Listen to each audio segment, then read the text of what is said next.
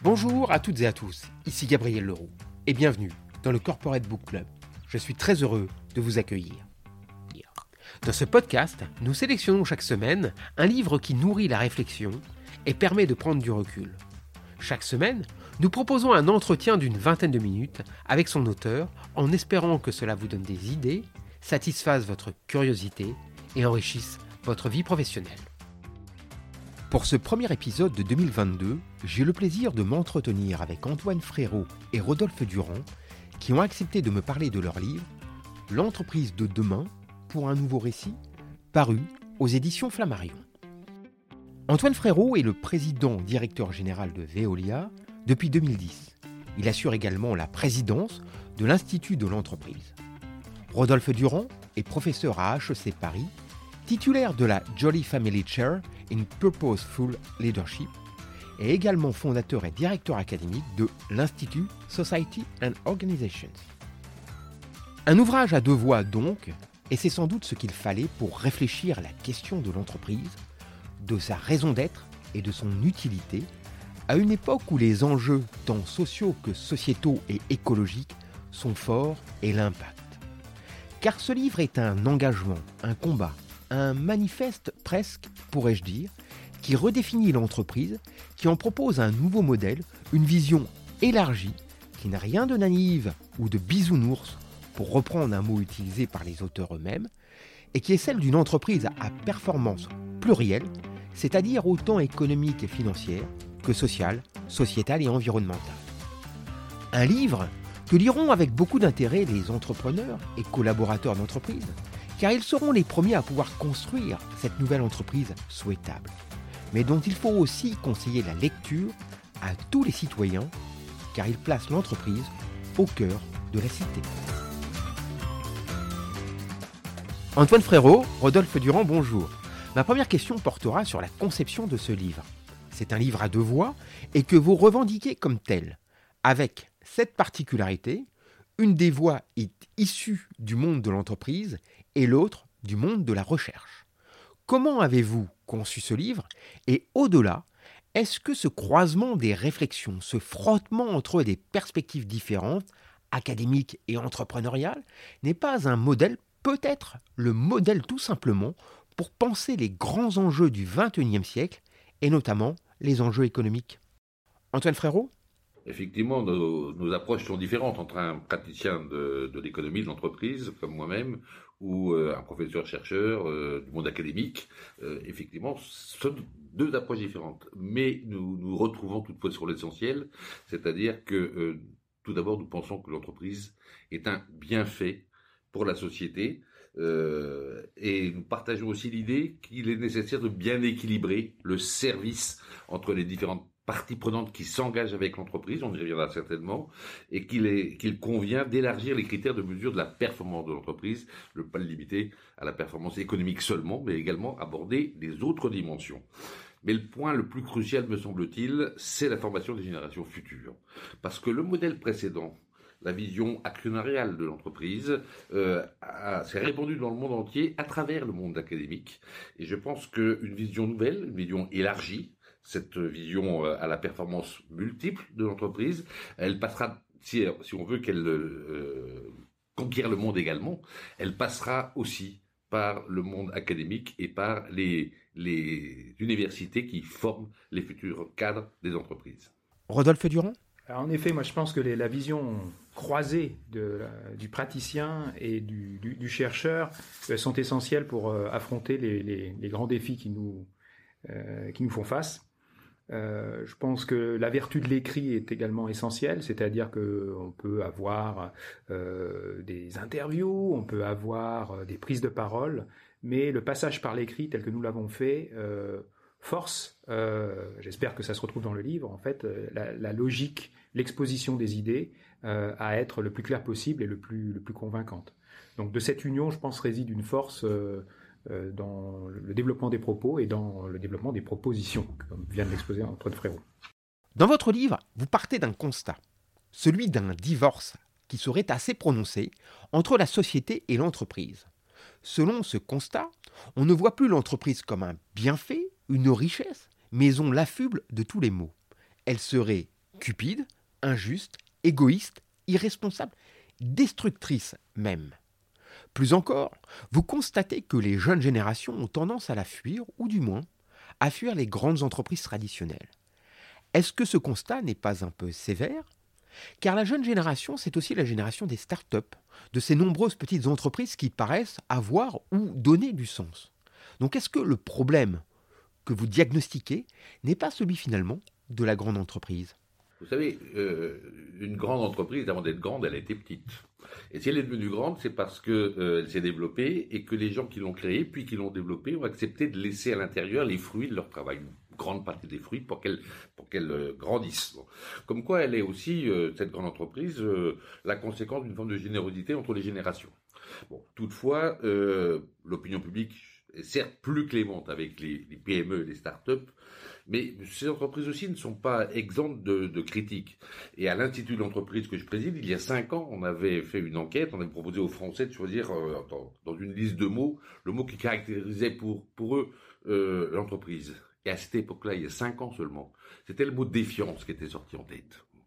Euh, alors on a refait euh, tout récemment le même sondage et on a progressé parce que là c'est le mot curieusement le mot confiance qui est sorti. Il y a bien plus que deux mots bien sûr euh, et donc on progresse.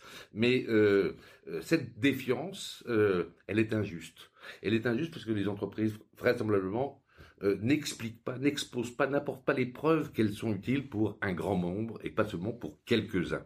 Et c'est corriger l'image déformée tant de personnes ont de l'entreprise, c'est aussi lui apporter euh, euh, ses alliés naturels, euh, ces fameuses parties prenantes qui s'engagent avec l'entreprise, que nous voulons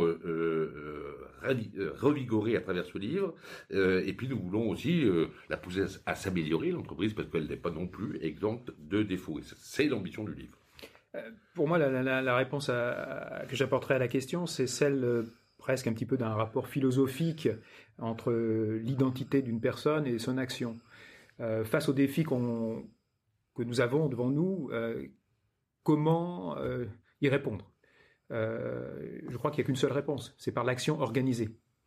Et donc, euh, les difficultés que vous mentionnez, qui se trouvent dans la grande entreprise, parce qu'effectivement, euh, euh, peut-être il y a parfois plus de bureaucratie ou certains travers qui peuvent exister. Pour moi, je ne différencierais pas tellement des entreprises qui sont plus petites, parce que au travers du lien entre une personne et l'entreprise, il y a la volonté de s'accomplir soi-même et la volonté aussi de répondre à ces défis-là.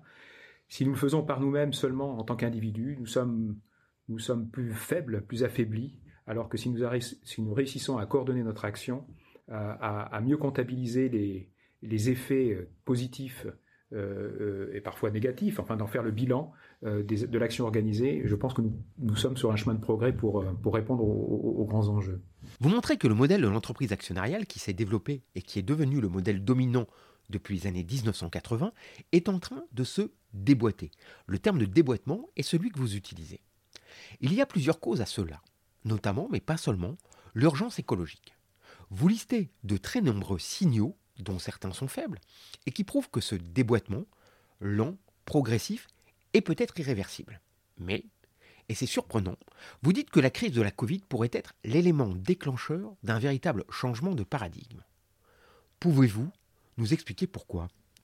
Tout d'abord, juste pour préciser que nous ne pensons pas que le déboîtement est irréversible. Sinon, nous n'aurions pas écrit ce livre. Nous pensons au contraire qu'il est réversible. Et, l'exemple que je vous donnais avec le mot défiance et le mot constante le montre.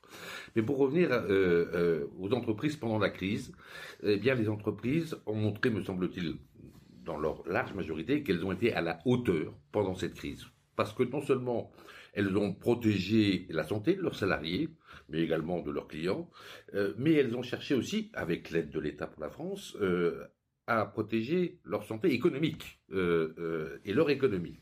et que, ce faisant, les entreprises ont montré qu'elles dépassaient largement la vision purement actionnariale. Elles ne se sont pas contentées des aides. Elles ont aidé, elles ont mis la main à la poche pour que leurs salariés continuent à avoir un niveau de vie tout à fait correct, voire identique pour certaines à ce qu'ils avaient avant.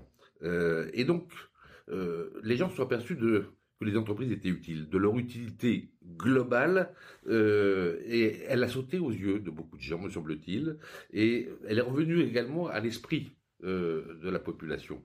Et c'est en ça que l'utilité est réapparue.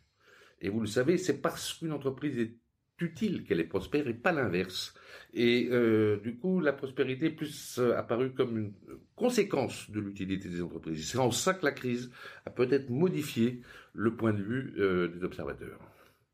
Elle a montré aussi que par l'action coordonnée, parfois entre entreprises, entre entreprises et services de l'État, on pouvait apporter des réponses que certains trouveront jamais suffisantes, mais malgré tout qui nous ont permis d'affronter bah, le défi de la, de, de, la Covid. Donc la, cette crise-là a été un peu un accélérateur de la prise de conscience des responsabilités de chacun, de la complexité aussi à traiter les grandes, euh, bah, dans ce cas-ci, pandémies ou des grandes crises, et la crise environnementale étant celle qui nous arrive euh, de façon lente mais continue, et maintenant on ne peut plus l'ignorer. Et donc, euh, je crois que c'est pour ça qu'on a, qu'on a, qu'on a voulu également le, le, le, mettre dans le livre. Cette parenthèse, en fait, qui s'ouvre avec la crise de 2008, la crise financière, et qui se clôture euh, avec la, crise de la Covid dans laquelle nous sommes, ouvre euh, une réflexion sur le rôle de l'entreprise dans la société, envers ses collaborateurs, ses clients, mais aussi envers le, régulateur probablement, euh, pour coordonner les efforts et, faire en sorte que la transition écologique et sociale se fasse dans les meilleures conditions. Vous plaidez dans ce livre pour un capitalisme éclairé et pour une entreprise élargie. C'est quoi une entreprise élargie? Et comment peut-on réussir à trouver un juste équilibre entre les exigences des actionnaires, qui restent fortes et très présentes dans votre analyse, les attentes des parties prenantes de l'entreprise, notamment les salariés, et les besoins des consommateurs, dont vous dites vous-même qu'ils évoluent, mais quand même assez lentement? Enfin, combien de temps faudra-t-il, selon vous, pour trouver cet équilibre vertueux et que s'impose la nouvelle conception de l'entreprise que vous appelez de vos voeux? Eh bien, tout d'abord, c'est quoi une entreprise élargie? Effectivement, c'est une entreprise qui considère que c'est parce qu'elle est utile qu'elle est prospère, et non pas l'inverse. Or, la vision actionnariale de l'entreprise considérait plutôt que la prospérité était utile en, tant que telle. Il n'y a pas besoin de chercher au-delà. Non, nous pensons que c'est l'inverse. C'est-à-dire que c'est parce qu'elle est utile à tous ceux qui s'engagent avec elle, les fameuses parties prenantes, euh, les clients qui s'engagent avec l'entreprise, bien sûr, mais les actionnaires qui lui apportent de l'argent, les salariés qui leur apportent leur force de travail et, leur créativité, les, fournisseurs, les territoires, les générations futures, notamment pour les plus grandes d'entre elles. Bref, c'est parce qu'elle est utile à tous ces gens-là qu'elle est prospère. C'est ça une entreprise élargie. Et pour euh, que ces parties prenantes euh, euh, en prennent conscience, perçoivent cette utilité, il faut y apporter des éléments de preuve. Des éléments de preuve de cette utilité et de l'équilibre, de, de l'harmonie entre le service de toutes ces parties prenantes. Donc parfois les intérêts peuvent être divergents. Il faut donc arbitrer régulièrement et donc la performance de l'entreprise, elle est bien sûr économique, financière, mais elle est aussi sociale, elle est aussi environnementale, elle est sociétale. Et elle a donc euh, des performances dans différentes dimensions. C'est ce que j'appelle la performance plurielle et pas univoque. Une entreprise élargie, c'est une entreprise qui vise des performances plurielles dans différentes directions et qui cherche à les équilibrer, à les harmoniser et parfois à arbitrer entre ces différentes performances. Alors apporter des preuves euh, dans ce monde actuel, euh, ben, ça se fait généralement avec des chiffres.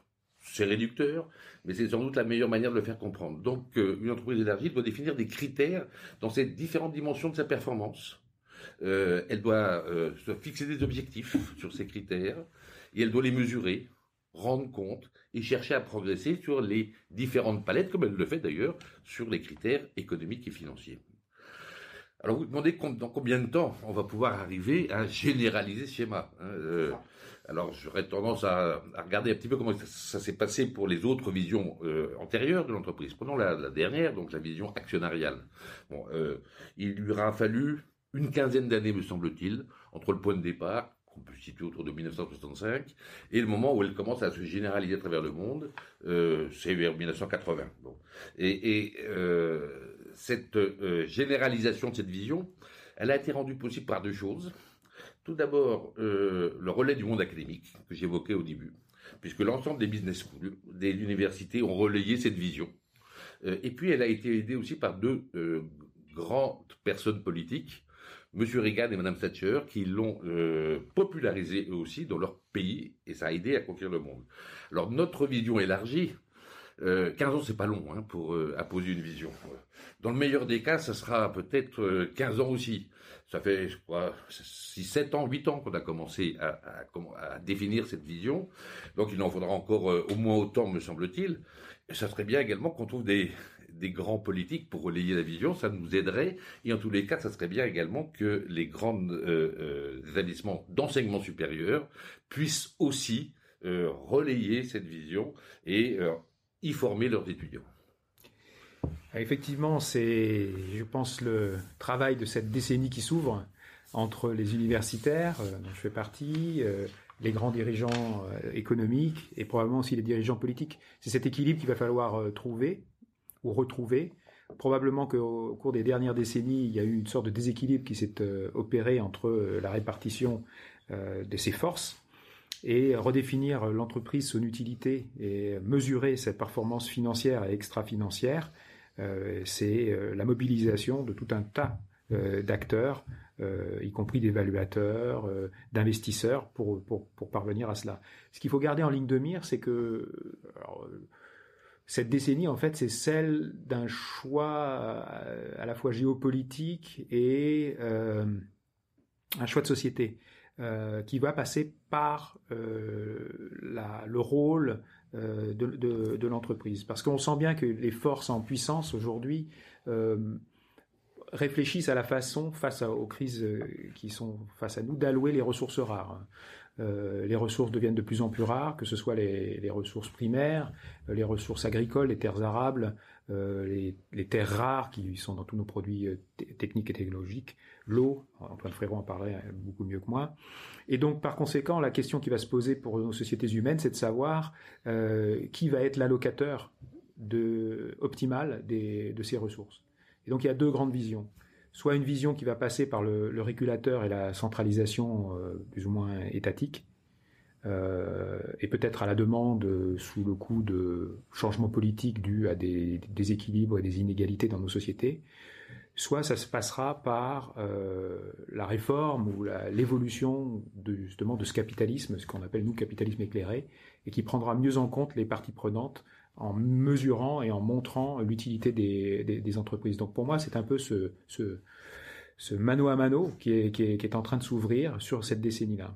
Et c'est pour ça que nous plaidons pour un modèle européen, parce qu'on pense que c'est dans le cadre européen que peut se définir euh, ce capitalisme éclairé. L'enchaînement est tout trouvé pour une question qui porte sur l'aspect politique au sens propre du terme, c'est-à-dire ce qui intéresse la vie de la cité, de votre analyse. Car, et c'est un point essentiel de votre livre, vous faites de l'Europe un des pivots peut-être même le pivot essentiel, de votre conception de l'entreprise du XXIe siècle. Pouvez-vous nous expliquer pourquoi et en quoi? Et est-ce que, au-delà d'une nouvelle définition de l'entreprise, vous n'esquissez pas les contours de l'industrie de demain? Tout d'abord, les entreprises, elles évoluent dans, dans un cadre qui est celui de l'économie de marché. On appelle aussi le capitalisme. Ce cadre, il ne tombe pas du ciel. Il est sous-tendu par une vision et notamment par une par un système politique, euh, un système de politique économique. C'est donc le système politique qui choisit le cadre économique, euh, qui est euh, celui aujourd'hui dans nos sociétés de l'économie de marché. cette vision politique qui donne lieu au cadre, il est différent en Europe qu'il n'est aux États-Unis, par exemple, ou bien en Chine aux États-Unis, on est toujours quand même euh, dans un capitalisme plutôt actionnarial. En Chine, au contraire, on est dans un, capitalisme d'État davantage. Euh, L'Europe, elle a globalement une culture différente, une culture de l'organisation collective de la vie en société. Euh, elle souhaite clairement maintenir la liberté d'entreprendre, où les individus sont autonomes dans leur prise d'initiative, mais elle souhaite aussi que ces initiatives soient mises euh, au service d'une société libre, démocratique, qui débat, qui euh, raisonne et qui est globalement, in fine, régulée pour construire ce cadre européen, régulé pour obtenir globalement un meilleur cadre de vie et un meilleur confort de vie pour, euh, pour les habitants. L'exemple ancestral du capitalisme rénan d'il y a 40 ans, par exemple, euh, en est un exemple. La loi Pacte française d'il y a quelques années essaye aussi de proposer un début de régulation de ce cadre. Et c'est pourquoi les entreprises doivent pouvoir inscrire leur action dans un cadre plus large que l'économie. On disait quand j'étais jeune, primat de l'économie, mais primauté du politique. Il n'y a pas de système économique qui tienne debout s'il n'est pas sous-tendu par un cadre politique. Dans notre société, ce cadre, il est démocratique, il est choisi par les élus du peuple, et, c'est pourquoi, euh, euh, bien évidemment, une telle vision ne peut être euh, que dans un cadre politique. Et notre vision élargie de l'entreprise, euh, il répond bien, nous semble-t-il, à ce qu'on appelle la culture de l'Europe, euh, et euh, qui se différencie des autres grandes cultures que j'ai évoquées, hein, l'américaine ou la chinoise par exemple, et que c'est donc à ce niveau-là qu'il faut chercher à peut-être rénover aussi le cadre de la politique économique, du contexte dans lequel les entreprises peuvent se mouvoir pour promouvoir une vision plus large du rôle des entreprises. C'est sur un angle euh, peut-être un peu plus microéconomique euh, que, je voudrais apporter une, touche euh, à ce sujet. C'est lorsqu'on réfléchit sur la fixation des prix dans, les marchés, on définit ce, qu'on appelle le, surplus économique qui normalement revient au consommateur final. Et la fixation de ce surplus, notamment lors des grandes manœuvres stratégiques des entreprises, repose essentiellement sur une vision euh, de la performance de l'entreprise qui est une performance essentiellement financière. Une façon de voir comment une région telle que l'Europe pourrait utiliser cette entreprise à, pluriel, euh, à la performance plurielle, et ce serait de parvenir à inclure dans la définition de ce qui revient au consommateur in fine, eh des dimensions qui seraient aussi écologiques, euh, environnementales, sociales, sociétales, sur la biodiversité, etc. Et donc, ça serait d'enrichir la, définition de, ce que serait, une concurrence euh, légale et légitime euh, pour ben, opérer dans, cette économie de marché ainsi, ainsi redéfinie. Une toute dernière question qui m'est venue en vous écoutant. Vous sortez ce livre à l'orée de la campagne présidentielle, d'une campagne au sujet de laquelle beaucoup disent des économistes notamment, que les grandes questions économiques ne sont pas abordées comme elles devraient l'être. Est-ce que finalement, ce livre n'a pas aussi comme ambition de replacer l'entreprise au centre des débats? Ça pourrait tout à fait être une bonne occasion. Hein. Euh, surtout qu'encore une fois, euh, euh, une telle vision de l'entreprise, c'est d'abord et avant tout, au point de départ, une vision politique. Et effectivement, on peut voir que peuvent s'affronter lors de cette campagne euh, électorale des visions différentes. Euh, des visions peut-être plus étatistes d'un côté, plus euh, libérales actionnariales de l'autre, et puis une vision peut-être au milieu des deux, équilibrée, qui cherche davantage d'harmonie, même si c'est compliqué, et qui cherche à faire en sorte que le cadre de régulation dans lequel les entreprises peuvent se mouvoir favorise euh, cette recherche d'équilibre entre l'ensemble des bénéficiaires de l'entreprise et de l'économie, c'est-à-dire les parties prenantes, parce que euh, lorsqu'on cumule les actionnaires, les salariés, euh, les clients, les fournisseurs, les territoires, les générations futures, la planète, eh bien, on rassemble finalement dans la somme de toutes les entreprises l'ensemble de la population, donc l'ensemble du corps électoral. Eh bien, ce seront les mots de la fin. Antoine Frérot, Rodolphe Durand, merci beaucoup et à bientôt. Cet épisode est maintenant terminé. Je rappelle le titre du livre de mes invités, L'entreprise de demain pour un nouveau récit, paru aux éditions Flammarion.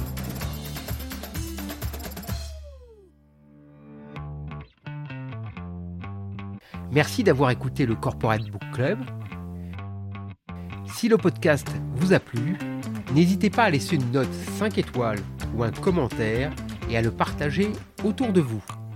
A bientôt pour un prochain épisode.